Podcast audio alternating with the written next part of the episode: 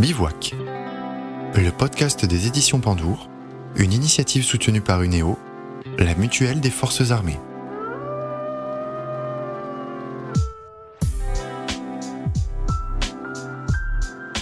Bonjour à tous et merci d'être avec nous aujourd'hui pour notre onzième et dernier épisode de Bivouac, le podcast de toutes les aventures. Aujourd'hui, je vous emmène à la rencontre d'un véritable personnage, une personnalité hors norme qui a passé 21 ans sous les drapeaux en tant qu'infirmier militaire à la Légion étrangère. Il a été déployé sur quasiment tous les théâtres d'opération de l'armée française et a contribué à améliorer la trousse à pharmacie des soldats français. Il travaille aujourd'hui chez MPSEC, leader français de la vente d'équipements militaires et de terrain et forme des centaines de personnes au secourisme en situation de catastrophe ou en terrain hostile, souvent en déplacement professionnel. Nous l'avons joint par téléphone au bivouac. Bonsoir Claude Brunet. Bonsoir. Alors, je vais vous laisser vous, vous présenter à nos auditeurs qui vous connaissent pas forcément. Donc, euh, je m'appelle euh, donc Claude Brunet. Je suis un ancien infirmier major à la Légion étrangère. Euh, bon, j'ai un parcours euh, assez atypique. J'ai, euh, je suis originaire de Savoie. Mhm. Donc, euh, je suis rentré en fait euh, à la DAS, euh, je dois avoir 5 ans. Donc, j'ai été élevé, euh, on va dire, en collectivité. Mhm. Voilà, euh, avec mon frère euh, aussi qui était donc avec moi. Euh, bon bah en fait, euh, moi pour moi ça ça m'a pas posé de soucis particuliers. J'ai eu une enfance très dynamique euh, dans les montagnes en Savoie. Euh, on va dire j'ai manqué de rien, euh, tout va bien quoi. Euh, je pense qu'il y a, d'autres personnes qui sont chez elles avec leurs parents qui ont eu des enfances plus difficiles, mais du coup, euh, voilà, moi la, la vie en collectivité, euh, c'est dans mon ADN, donc ça me dérange pas. Voilà, donc euh, en fait, euh, moi j'étais toujours euh, attiré euh, par l'armée euh, tout petit. Hein. Euh, donc, je pense euh, dès 3-4 ans, euh, j'avais déjà envie d'être parachutiste en fait. Euh, je sais pas d'où ça vient, mais c'est comme ça. Ça doit être dans l'ADN.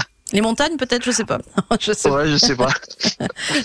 Et euh, donc, euh, ouais, bon, ah, moi j'avais mon grand-père qui était déjà légionnaire, mon beau-père qui était aussi légionnaire, donc euh, voilà, c'était aussi dans l'ADN de la famille. Quoi. Mhm, mhm.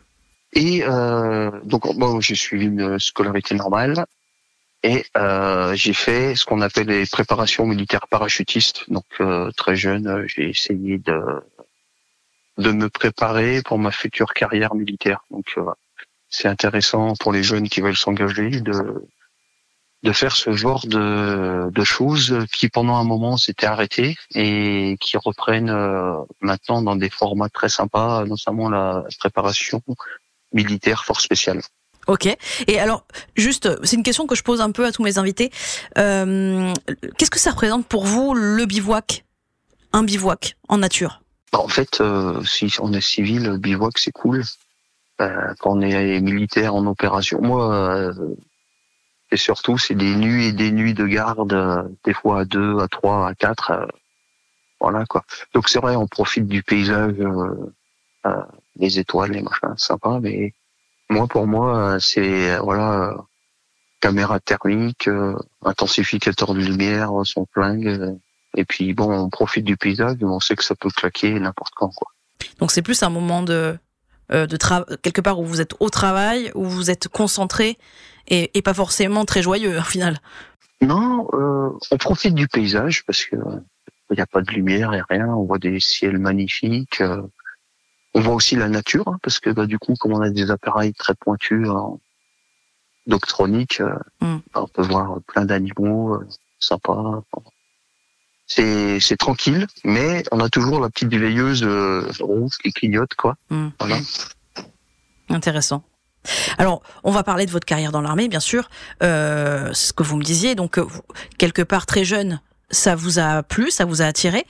Et, et pourquoi alors euh, vous avez été dans la Légion? Vous avez choisi parce que alors il y avait la discipline, c'était le parachutisme quelque part que vous souhaitiez euh, faire, et puis vous l'avez fait dans la Légion? Comment ça s'est passé euh, Expliquez-moi un petit peu. Je me suis peut-être trompée.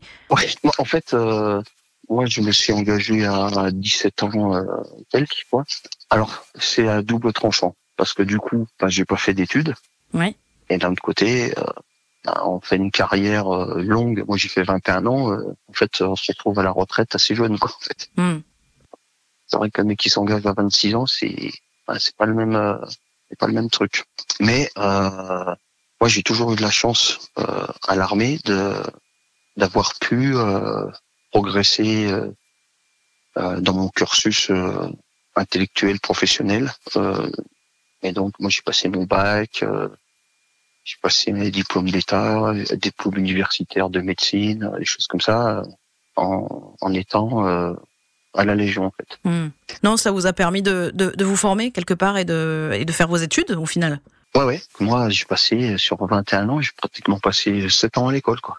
L'armée, c'est un très bon moyen, vecteur, on va dire, de euh, de formation et de sortir avec euh, des diplômes euh, qui sont euh, soit reconnus dans le civil comme moi infirmier, mais même euh, si c'est des diplômes purement militaires, c'est toujours euh, des choses qui sont appréciées euh, dans le milieu civil.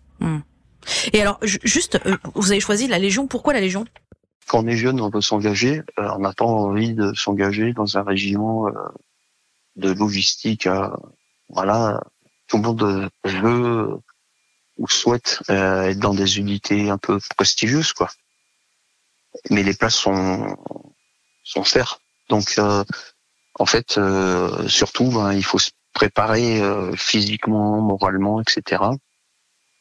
euh, pour arriver à, à être dans les bonnes conditions le, le jour J pour euh, accéder à ces unités quoi. D'accord. Voilà. Et toi, c'était la Légion étrangère, ce que tu avais choisi? Moi, euh, quand j'ai fait ma préparation militaire parachutiste, je l'ai fait en Corse et j'ai sauté avec euh, la compagnie amphibie du deuxième rep et ben le destin a voulu que j'arrive euh, là-bas euh, à Calvi euh, dans la même compagnie. Alors il y a un truc qui est marrant, c'est que donc moi quand j'ai fait l'instruction à la Légion étrangère, euh, ils font les tests psychotechniques Mhm. et donc je- j'arrive avec euh, NG20, c'est le maximum quoi. Super. Et donc du coup, ils voulaient euh, à la fin de l'instruction, quand tu termines, moi j'ai terminé premier de ma de mon instruction, et à la Légion à l'époque, tu choisissais euh, dans l'ordre où tu arrivais. Donc le premier prenait, choisissait sur toutes les places, etc. Donc j'arrive au bagne et je tombe sur euh, le colonel Dari, futur euh, gouverneur de Paris. Il voulait m'envoyer dans les chars parce que ben, tu vois, les chars hydrauliques, électroniques, machin, ils ont besoin de mecs un peu câblés quoi pour s'occuper de tout ça. Et moi, je voulais pas. Je voulais aller au deuxième rep euh, parachutiste. Et donc, on commence à se prendre. Il me dit, tu vas aller à Orange? Je dis non, euh, voilà. Et il me fait, putain, Brunet, tu fais chier. Et je- il m'envoie à, à Calvi. Et alors, quand j'arrive à Calvi, je fais euh, la promo. Euh, tu sais, c'est quand on t'apprend à, à, à sauter en parachute, etc. Mhm. Et après, bon, t'es affecté dans une compagnie. À Calvi, c'est assez particulier. La première compagnie, c'est combat localité.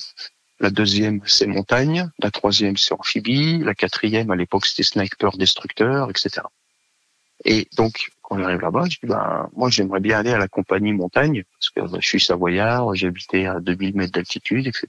Je connais bien la montagne, le ski tout ça.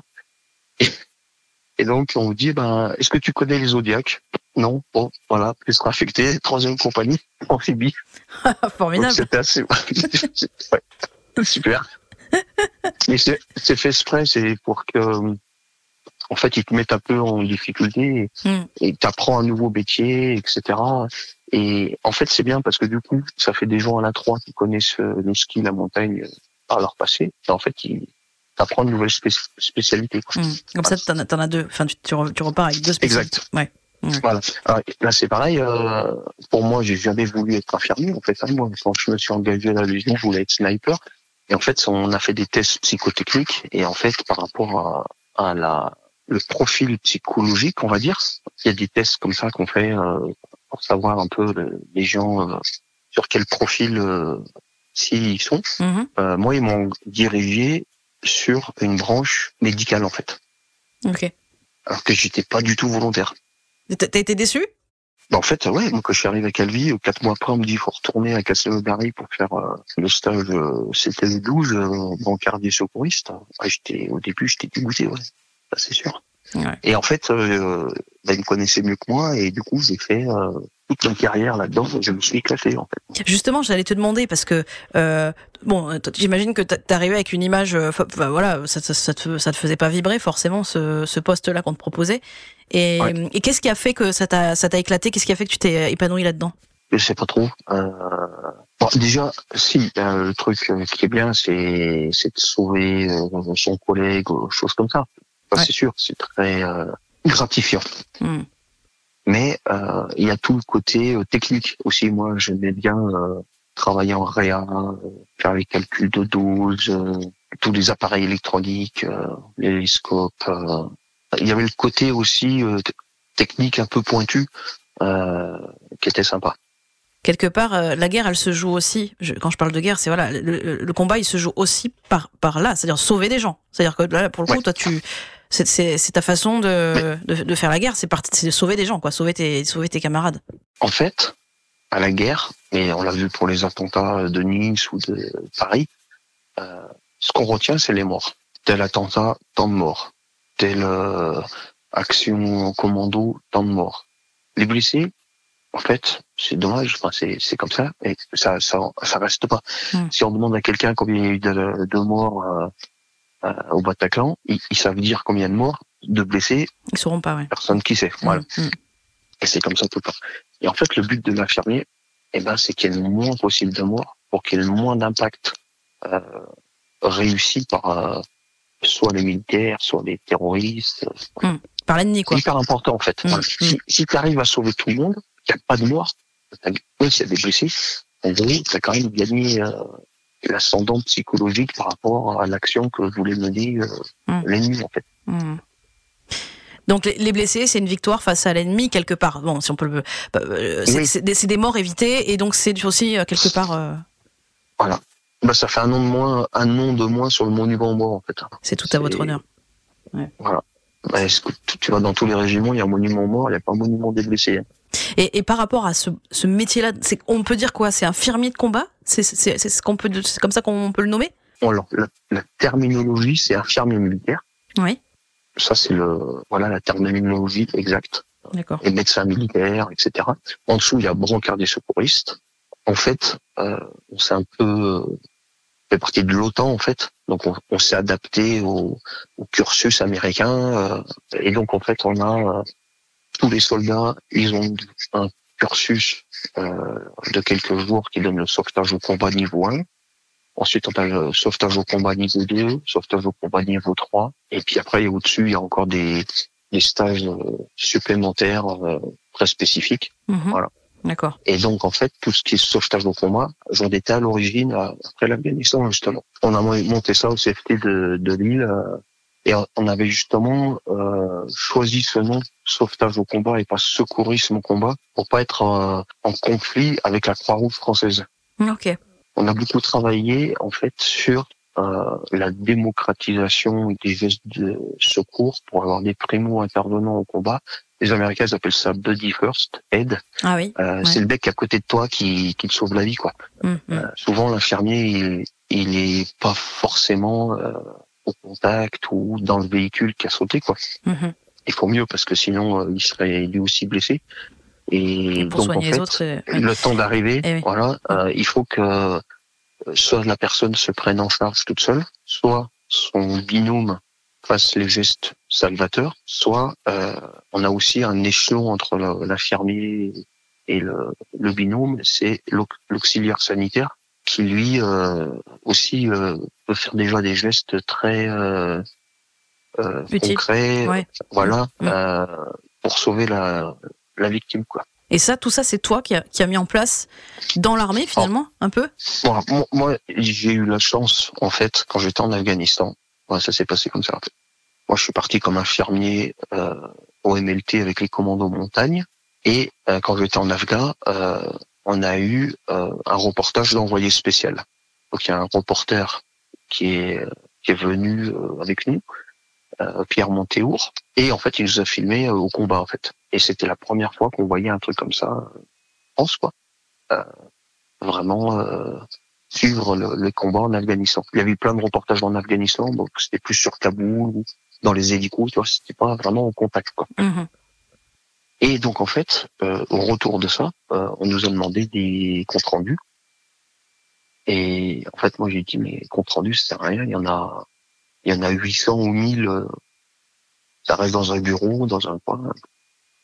Et par contre, on s'était aperçu là-bas que euh, chaque brigade faisait un peu sa sa soupe dans son coin. L'armée de l'air faisait sa procédure, l'armée de terre faisait le sien, la marine, etc. On n'avait pas les mêmes garrots, on n'avait pas les mêmes trousses individuelles.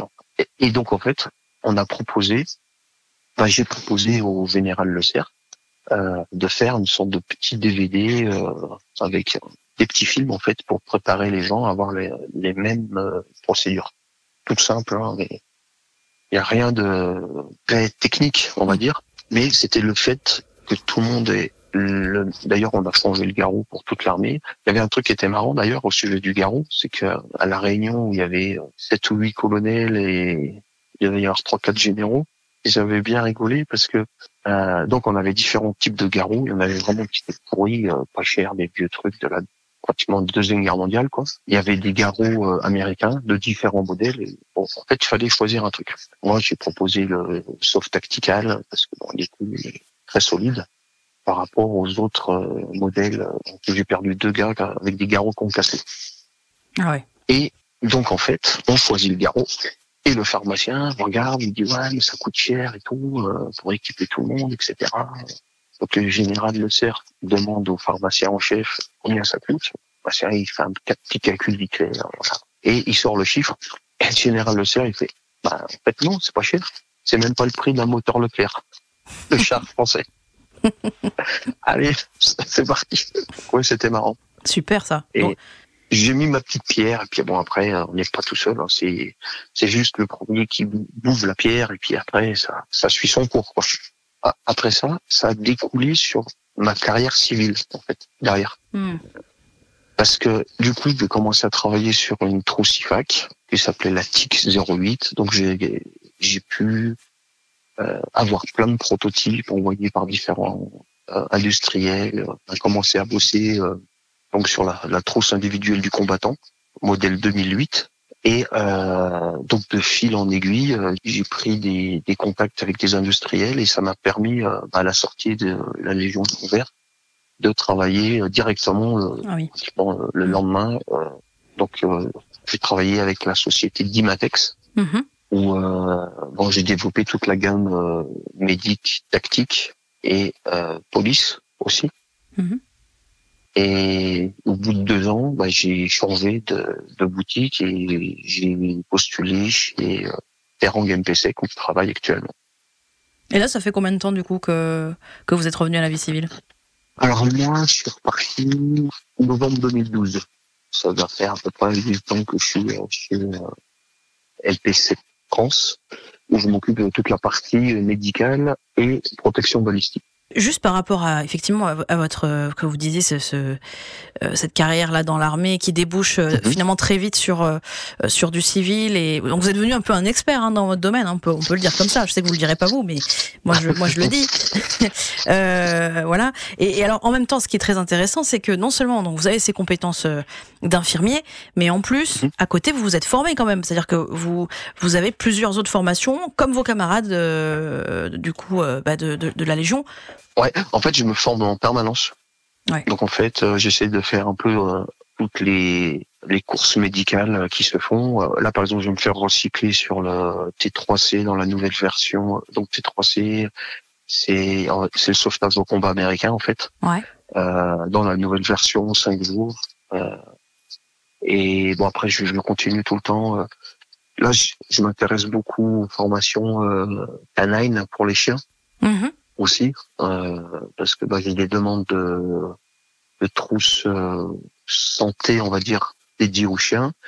Mais pour mettre les bons éléments dedans, eh ben, il faut que je me forme. On a une espèce de combat médic spécialisé pour les chiens. Peut-être pas de mourir un vétérinaire, attention. Hein.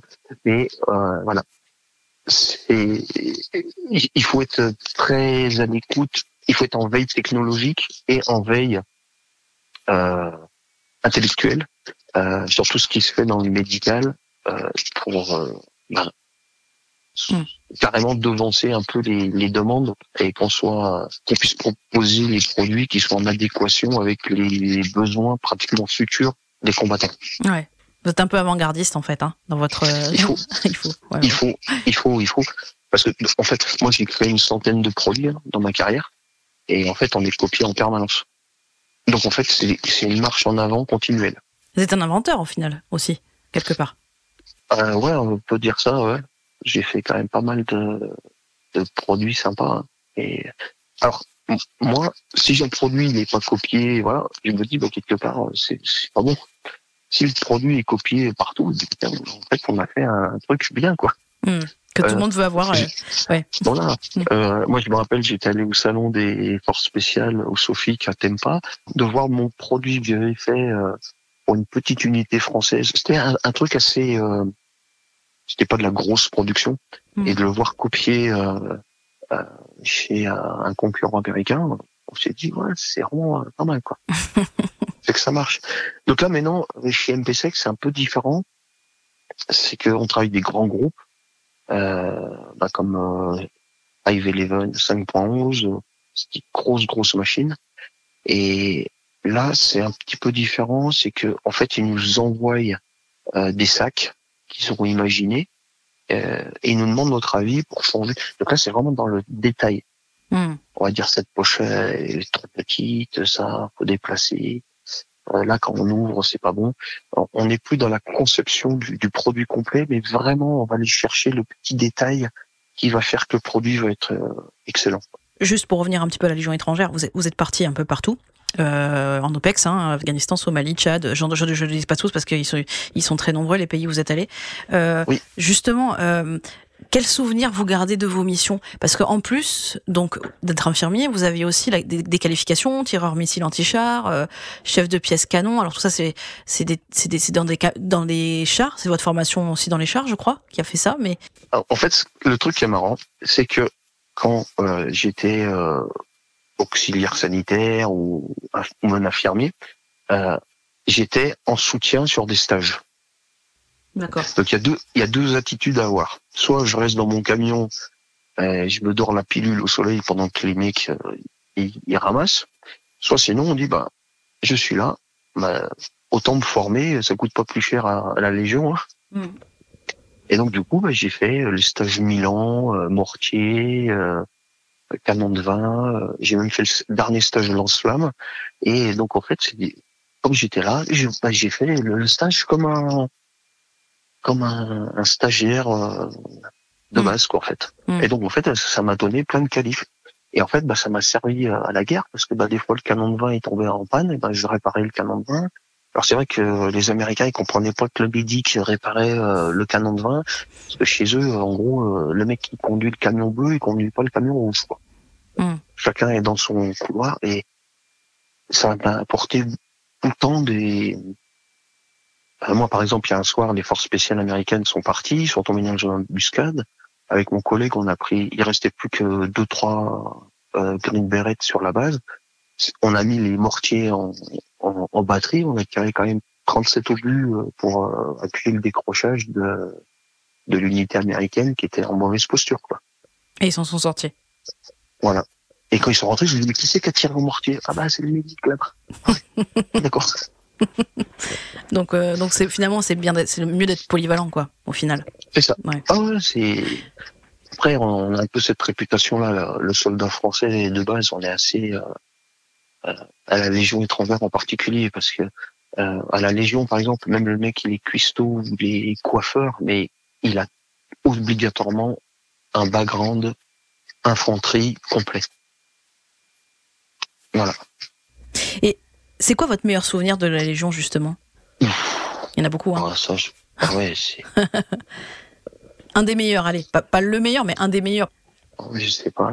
Alors, si, un, un truc le plus, peut-être un des trucs les plus beaux que j'ai vu, c'est avec les animaux, c'est une plongée à, à Djibouti sur un, une espèce de pain de sucre juste euh, qui arrive à fleur d'eau. là.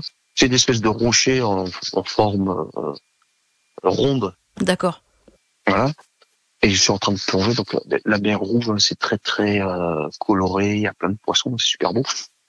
Et mon pote, il me tape sur l'épaule comme ça, il me fait regarde en haut, et je vois à peu près une cinquantaine de requins marteaux qui nageaient comme ça, avec euh, les mâles autour, les femelles et puis les, petits au milieu. Ça, c'était sympa. Et euh, un autre truc aussi joli comme ça, c'était en Guyane. J'étais le dernier à monter la garde comme ça, et donc toutes ces petites collines un peu partout, la brune entre les collines, donc on voit juste le sommet de, de toutes les collines sur une mer de brume comme ça.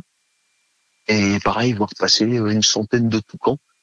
Euh, ça, c'était super beau. Quoi. C'est des petits moments de suspendus dans le temps parce qu'on imagine bien que physiquement c'est difficile. Enfin, vous euh, vous en bavez forcément avec vos, vos camarades. Euh, c'est dans des en Guyane en plus, on sait que c'est quand même un, un, un, biotope qui est assez compliqué. Enfin. Ouais. En plus, l'infirmier il a toujours du matos en plus. Hein. On est comme le, le trans, le, radio et le, et le médic fait partie des gens les plus les plus chargés. Euh, je pense que la fois dans ma vie où j'étais le plus chargé, c'était en Bosnie, où euh, bah, j'étais chef de pièce mortier, minimi et un, et un et quoi.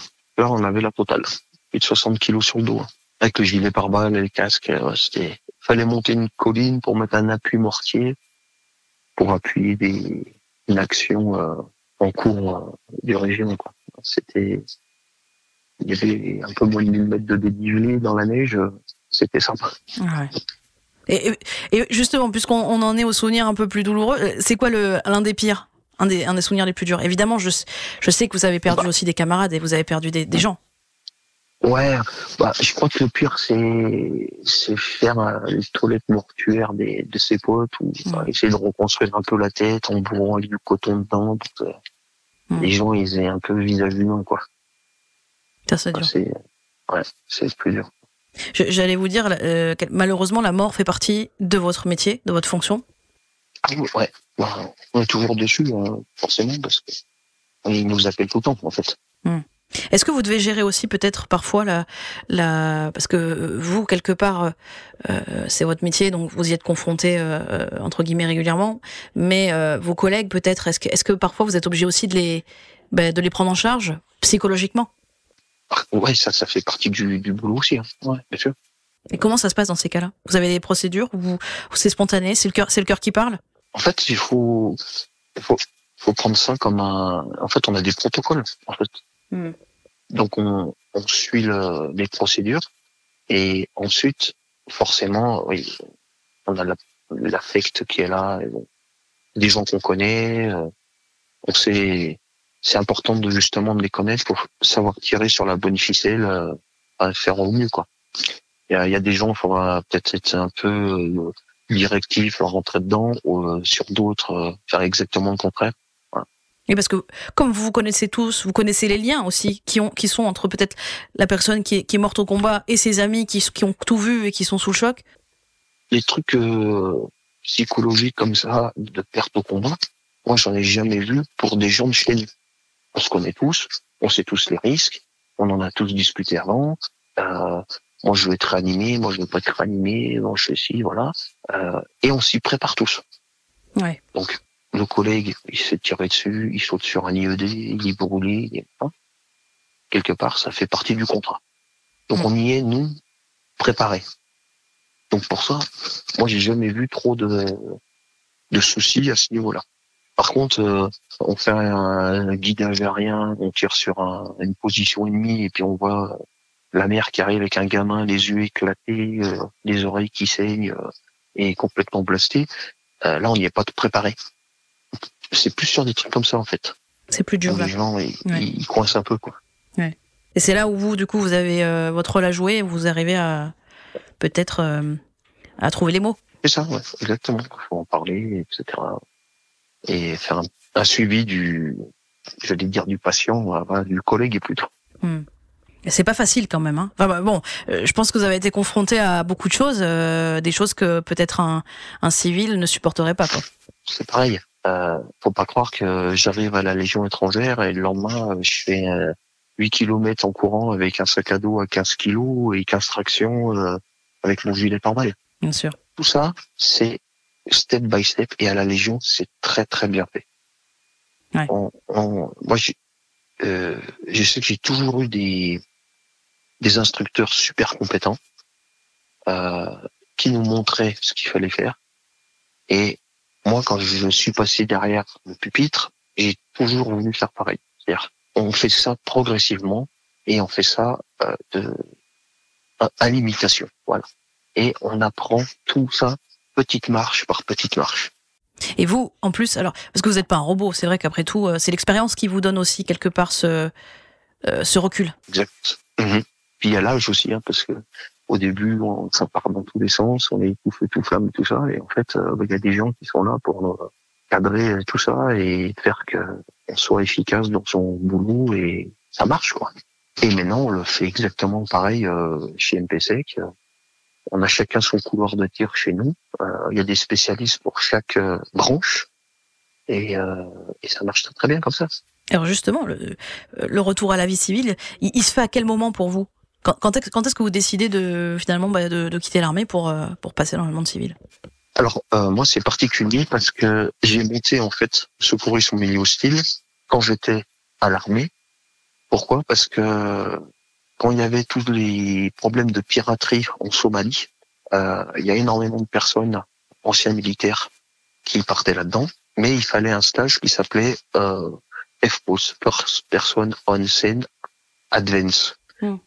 C'était un, un, une course combat médic, on va dire, anglaise, et il y avait très très peu d'instructeurs en France, et moi je l'avais fait euh, comme ça.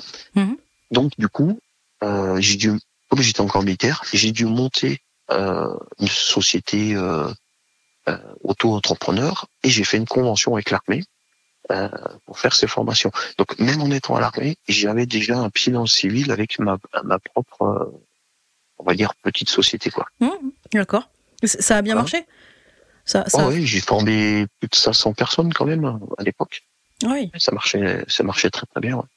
Ça existe toujours, donc euh, je, là maintenant, je fais des formations euh, sur mesure pour euh, des administrations, pour des des gens qui qui vont à droite à gauche. Par exemple, là récemment, j'ai fait des formations pour des gens qui travaillent pour des sociétés minières qui vont faire de l'exploration en fait minière tout seul. Donc il y avait tout un volet médical en jungle, des choses comme ça qu'on va pas trouver dans des formations euh, style euh, TECC ou T3C. Quoi. Et donc quelque part, ça vous a servi de, de pont entre les deux mondes? Pour euh, pour passer au civil. Ouais, passer le pas. Voilà, ouais, ça m'a fait passer le pas et j'ai attaqué de suite donc chez Dimatex. Il n'y a pas eu de temps mort finalement, vous avez tout de suite enchaîné. Ah non, voilà, je suis parti le vendredi et le lundi je vais attaquer directement. Et justement, alors dans, dans cette euh, dans cette vie civile, euh, euh, parce que on a pas on a très peu parlé de votre vie personnelle, votre vie de mhm. famille, etc. Ça doit pas être évident quand même de construire une vie de famille quand on est quand vous partez comme ça dans, dans plein de pays différents pour des missions assez longues. Comment ça s'est passé? Ben ça faudrait en parler à ma femme plutôt. non non bah c'est ouais c'était très difficile pour elle. Eh oui, j'imagine. Surtout des il y a des années où je faisais euh, quatre mois en, à Djibouti comme instructeur au stage commando euh, Arsta Plage. Je rentrais un mois de vacances. Je repartais préparation Afghanistan, une semaine de vacances et je repartais euh, six mois en Afghan. Donc en fait, voilà, c'est une année où, où je vais passer 37 jours à, la maison, quoi, ah compris. Donc c'est vrai que à, à, gérer la maison, il y a des années où elle était enceinte, euh, voilà, toute seule et tout, euh, c'est compliqué quoi. De pas être là pour euh, l'accouchement et tout, c'est comme ça, hein. c'est la vie de femme de militaire. Et il faut se dire que si le bonhomme il tient en, en OPEX, c'est parce que bah, sa compagne tient le coup à la maison quoi. Est-ce qu'elle est qu'elle elle a une activité? Elle avait une activité professionnelle? Ah, Oui, oui. moi, ma femme, quand je l'ai connue, elle travaillait à la Fédération française de foot à, Paris. Mmh. Voilà. Et puis après, ben, on a déménagé, euh, dans le travail dans une autre société. Euh, elle gère euh, au niveau comptabilité toutes les sociétés, euh, toutes les antennes dans plusieurs pays. Elle agrège ça pour faire une comptabilité de groupe. Voilà, mhm. donc elle s'ennuie pas non plus. Oui. Et elle voyage aussi. Elle va, elle va aux États-Unis, en Chine, au Brésil, voilà. Oui. Donc, euh, des fois, c'est moi qui reste à la maison maintenant pour l'envers du décor. C'est sympa. Et je crois que vous avez des enfants. Euh, du, Ouais, j'ai deux enfants, Deux ouais. enfants. Ouais. Ok. Alors, le truc qui est marrant, c'est que quand j'ai quitté la Légion, euh, j'avais bah, a pas mal de vacances à, à prendre. Et euh, bon, bah, maintenant, je suis à la maison tout le temps. Sent pousser des ailes, on veut un peu chambouler tout le truc. Et bon, euh, ma femme m'a vite remis dans, dans l'axe en me disant, bon, écoute, moi, ça fait euh, 15 ans que je gère tout. Donc, c'est comme ça. Et puis, c'est pas autrement. Donc c'est à votre tour un peu, c'est ça Ce qu'elle dit? Voilà, ça va vous remettre un peu sur les pieds sur terre. Et puis, euh, voilà, je pense que c'est très bien comme ça. Quoi. Ouais. Et je pense que je suis pas le seul euh, dans le cas. Non, mais parce que j'imagine que vous échangez aussi avec, vos- avec vos camarades et que Ouais, la vie de famille, c'est quelque chose. Et oui, c'est quelque chose que, que c'est comme un combat quotidien aussi quelque part pour arriver à, à maintenir son foyer, etc. À flot. euh. C'est ça. Après, c'est une petite mafia aussi euh, côté famille. C'est-à-dire qu'en fait, nous, le groupe, on s'en va en OPEX. Mhm. Nos femmes, elles se connaissent toutes, ou elles s'entraident. C'est- vraiment une petite mafia, quoi. Elles se rendent des services. euh, voilà, c'est ça. C'est. Voilà. Et quand il y a des coups de mou, ou que c'est un peu plus dur, y a- elles peuvent compter les unes sur. Il y a de la solidarité, quoi. Et, et ça, se- et ça continue.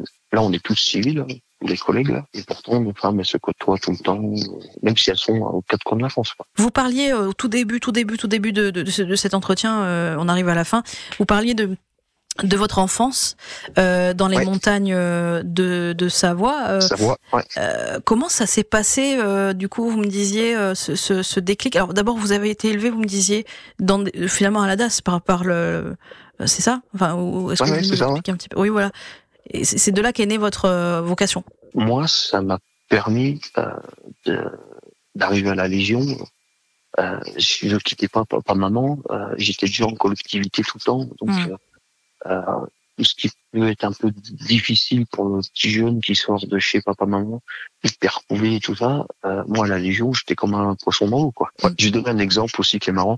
Euh, c'est que, en fait, euh, comme euh, quand on est gamin, on use ses chaussures euh, tout le temps, là, euh, moi, mon beau-père, il avait, il avait marre de m'acheter des baskets toutes les cinq minutes. Donc, dès que je suis rentré en sixième, paire de Rangers. En plus, ben, il les payait pas cher. Il pouvait toujours récupérer à l'armée. Et résultat des courses, mes pieds, ils ont poussé dans les Rangers, quoi. Et quand j'ai fait la marche Képi Blanc, donc c'était 120 km, tout le monde les pieds explosés, et moi les pieds nickel. Le médecin chef, il passe, il fait, eh, toi, t'as pas fait la marche? Je fais, si, euh, mon colonel, j'ai fait le faire. Mais c'est pas possible, t'as pas d'ampoule, t'as pas les pieds ensemble. Il a téléphoné à mon chef section pour savoir si j'avais bien fait la marche. Ah ouais, Le chef section, il a dit oui, il, il a halluciné, en fait. incroyable. Intéressant, en tout cas. Après, moi, j'étais très euh, intéressé. Euh, je ne loupais jamais une journée porte ouverte euh, de l'armée, des trucs comme ça. Euh, J'allais chez les chasseurs alpins. J'essayais d'aller sur les meetings aériens, des trucs comme ça. Tous les matériels. euh, J'étais très très bon en renseignement. Et donc, en fait, ouais, j'étais toujours au taquet pour, euh, pour le dernier truc qui sort, etc. J'allais aussi sur les, les salons militaires. Style Euro, Satori, euh, Unipol, euh, euh, quand j'étais à la Légion, tout le temps, je- je- j'essayais toujours de poser mes permissions ou- pour pouvoir aller sur les salons internationaux. Quoi. Merci beaucoup Claude Brunet, franchement pour pour tout ça. Euh, c'est passionnant de vous écouter. On aimerait bien d'ailleurs continuer encore plus et, et vous garder avec nous encore plusieurs heures. Je vous le dis. Merci. Euh, ju- juste, quelles sont ma dernière question en fait Est-ce que vous avez peut-être un livre, un film, euh, je sais pas, un artiste, quelque chose qui vous a inspiré, qui vous qui vous plaît euh, et qui vous rappelle un peu votre vie, votre métier? Je- alors le film, euh, la 517e section ou 317e section, je sais plus, euh, en Indochine, Mhm. un, un film sur une retraite de soldats français là dans la Vanne. Mhm. C'est vraiment un film qui m'avait marqué euh, quand j'étais jeune. hein. Très très réaliste, ouais. Je pense que ça a marqué pas mal de, de personnes, ce film-là. Euh, et sinon, en bouquin, c'était Médecin à Diane Benfou, que j'ai lu un peu plus tard, mais bah, ça te permet de relativiser un peu c'est, voilà, notre époque par rapport aux gens qui étaient là-bas. Quoi. Et dans des conditions euh, bien plus dantesques que nous. quoi. Merci beaucoup Claude, encore une fois pour euh, pour tout ça. On vous souhaite euh, ben, plein de bonnes choses, hein, toute la réussite que que vous méritez, de continuer sur votre lancée euh, telle que vous, la, vous le faites depuis des années. On pas. En tout cas, merci pour pour tout, merci pour ah ben, merci ce que vous, faites, aussi. de sauver toutes ces personnes. Et bonne continuation à vous aussi. Merci. À très bientôt. À bientôt. Au revoir. Et voilà, vous venez d'entendre Claude Brunet, ancien infirmier militaire au 2e régiment étranger de parachutistes notamment. Euh, si vous souhaitez aller plus loin, je vous invite à vous rendre sur sa page Facebook Secourisme en milieu hostile, créé euh, après l'attentat de Nice. Vous trouverez notamment des conseils pour réaliser votre propre trousse à pharmacie ou sur certains accessoires comme notamment euh, les garrots dont il a parlé dans cet épisode. Quant à moi, je tenais à vous dire un immense merci pour votre fidélité pendant ces 11 mois passés ensemble. Merci pour votre belle écoute. J'ai pris énormément de plaisir à partager avec vous toutes ces belles rencontres avec ces personnes incroyables en espérant que peut-être elles vous auront inspiré autant que moi et donné envie de vous lancer. Prenez soin de vous et je vous dis à très bientôt pour de nouvelles aventures. C'était Bivouac, le podcast des éditions Pandour, une initiative soutenue par UNEO, la mutuelle des forces armées.